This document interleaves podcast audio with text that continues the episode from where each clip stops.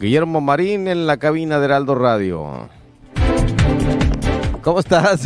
Nada, me salí corriendo porque hoy está aquí Pedro Luis en persona. Ahí está, sí, sí. Sí, ahora Se puso a trabajar Sí. en el teléfono inteligente. Se puso a trabajar y este, pues me dio mucho gusto saludarlo otra aquí, eh, pues con su frase. ¿Por qué escribes con tinta roja, Marín?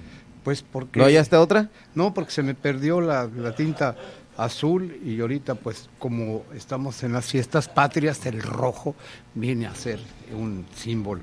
Claro, con la verde, ¿verdad?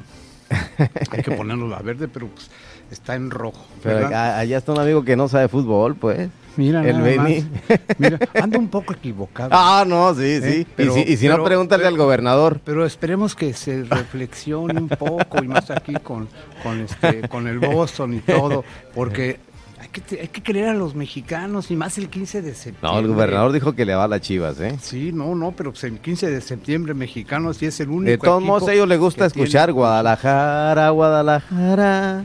México en una laguna. Guadalajara en un llano. Sobre todo con Y mariachi. el Beni con su playera del América viene aquí a echar bulla.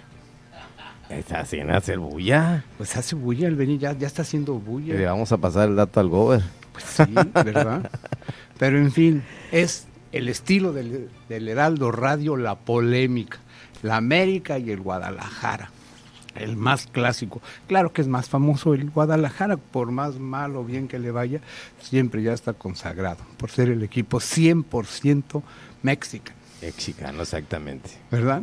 ¿O qué, me, o qué- o qué me- o qué opinas tú, mi queridísimo Boston, que lo tengo aquí enfrente ya medio temeroso? Siento como que soy como un Ronaldo o algo así por el estilo cuando tengo al Boston aquí al lado. ¿Qué opinas de eso del el Mira, Guadalajara? Marín, yo creo que mejor calladito me veo más bonito. No me digas que también estás con bola negra. ¿eh? Pero en fin, aquí ya vemos. Déjalo ser. Bueno, sí. Sí, sí, yo, sí le voy a, a- no la chiva rayada de Guadalajara. es que no, no, no, no sea que vaya a provocar. Pero ya mejor dime. Frustración. Dime los dos términos importantes que destacó el gobernador Mira, el fin de semana. este, es, en el grito de independencia, es inde- es en el primero que... es interesante en este primer grito Sí. que arranca, que debuta, y lo que diga, las palabras de viva Leona Vicario y viva Miguel Hidalgo. Entonces es muy trascendental lo que diga. Y Isabel Arbiz, Arbizu, que Arvid- Arvide, que allá en Concha llama como, co- como embajadora de, de Turquía, se aventó el rollo de que viva Leona Vicario y viva López Obrador, hasta, hasta se enojó López Obrador. ¿eh? Dijo, no, no, no, tranquila. Los héroes se hacen a través de la historia. Y bueno, entonces ese, ese, ese grito, el primero de Víctor Castro Cosío, nuestro nuevo gobernador, dos palabras que se estrenan en el grito luego de nombrar a los héroes de Viva Leona Vicario, viva Miguel Hidalgo y dijo, viva la dignidad y viva la justicia. Estas dos palabras, Pedro, son claves y realmente, ¿eh? en lo particular, enaltecen de entrada a un gobernador que debuta en medio de la polémica, un estado polarizado, ya señalado, ya señalado eh, eh, crítica por algunos funcionarios que integra a su gabinete con no muy buenos antecedentes. Bueno, que no sería prudente ni justo nombrarlos. ¿Por qué? Porque ellos solos van a escribir su propia historia en su consagración o hasta en su declive político. Ellos solos van a escribir esta historia. Y no es por beneficio de la duda, sino que el trabajo va a presentarse con un gobierno que lo tiene todo, el Congreso y todo lo demás, todos los funcionarios de los este, de las secretarías importantes y lo más importante que tienen el padrinazgo del presidente de la República, tiene toda la mesa servida.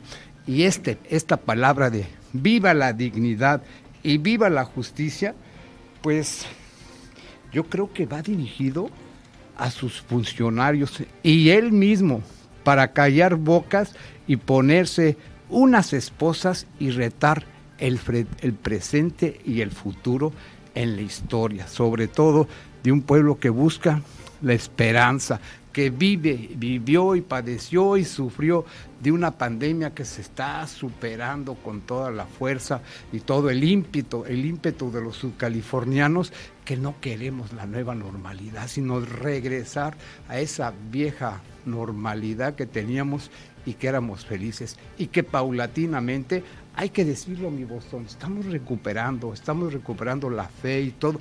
Claro, hemos sido un pueblo que la mayoría se ha integrado a, respetar los protocolos y a tener pues un poco de miedo, que ese miedo se transforma en respaldarse, proteger y proteger a la familia. Pues esas son las dos frases que sacó eh, muy sorpresivamente, porque todos esperaban, va el famoso viva de la 4T o algo por el estilo.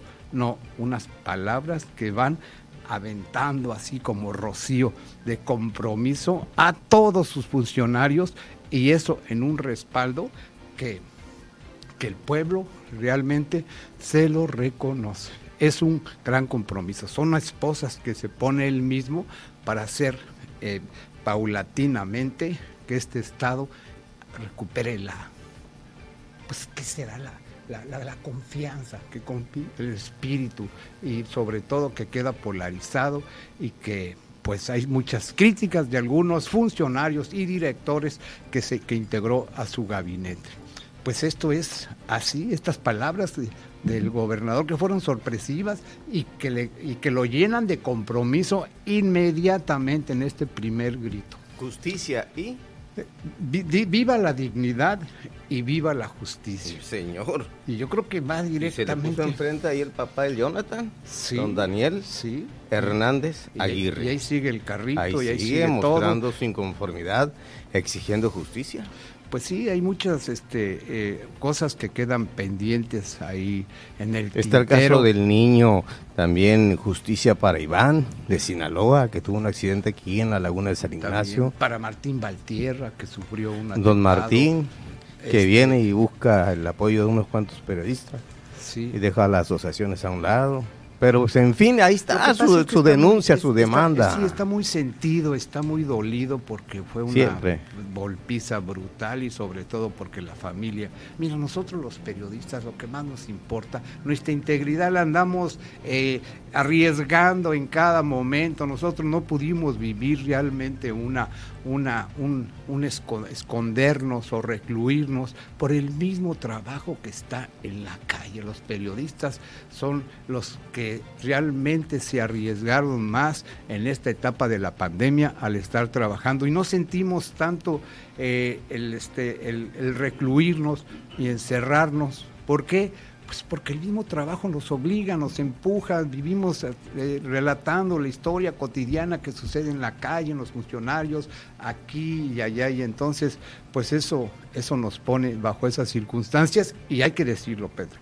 Muchos, muchos, ¿eh? más de una decena de, o veintena de periodistas se contagiaron y unos sufrieron. Por ejemplo, ahí está Martín Valtieri y el Metichón, que, que sufrieron muchísimo con la con el este eh, Pedro Pedro Mazón, pero Pedro Mazón es como como que está blindado por ahí, creo que es ya super, super blindaje porque eh, se, se contagió, pero lo superó inmediatamente y además es toma plasma de mar, toma dióxido de plata, dióxido, de cloro. Dióxido de cloro. Dióxido, sí. ¿eh? Y que lo está rejuveneciendo, ¿no? Ya yo ya estoy, este, yo ya estoy entradazo. Oye, mi Boston, tú también estás tomando, porque vienes cada vez más rejuvenecido, con más pelo, menos arrugas, y el, y este, y la piochita y todo, y sobre todo ese entusiasmo. Bueno, eso te lo da el deporte, que eres, que eres este un perfiladito a, a reconocer a los equipos que tienen puros mexicanos, o no. dice que calladito se. Sí, dice, ahorita, eh, la primera Déjalo ser. Es la primera vez que me tira dos, tres miradas, así como diciendo, ay, ay, ay, ay. Pues que le Déjalo ser. Sí, eh, eh, bueno, pues mucho gusto. Sí, y, si quieres, ahorita regresamos. Vamos a ir con, ah, con Federico Riesta y con el Boston a la ah, media. Correcto, me y, está, No, ahorita lo vas a escuchar. Son las 8 de la noche, 28 minutos en Cabina Heraldo Radio. Regresamos aquí enseguida, luego del corte.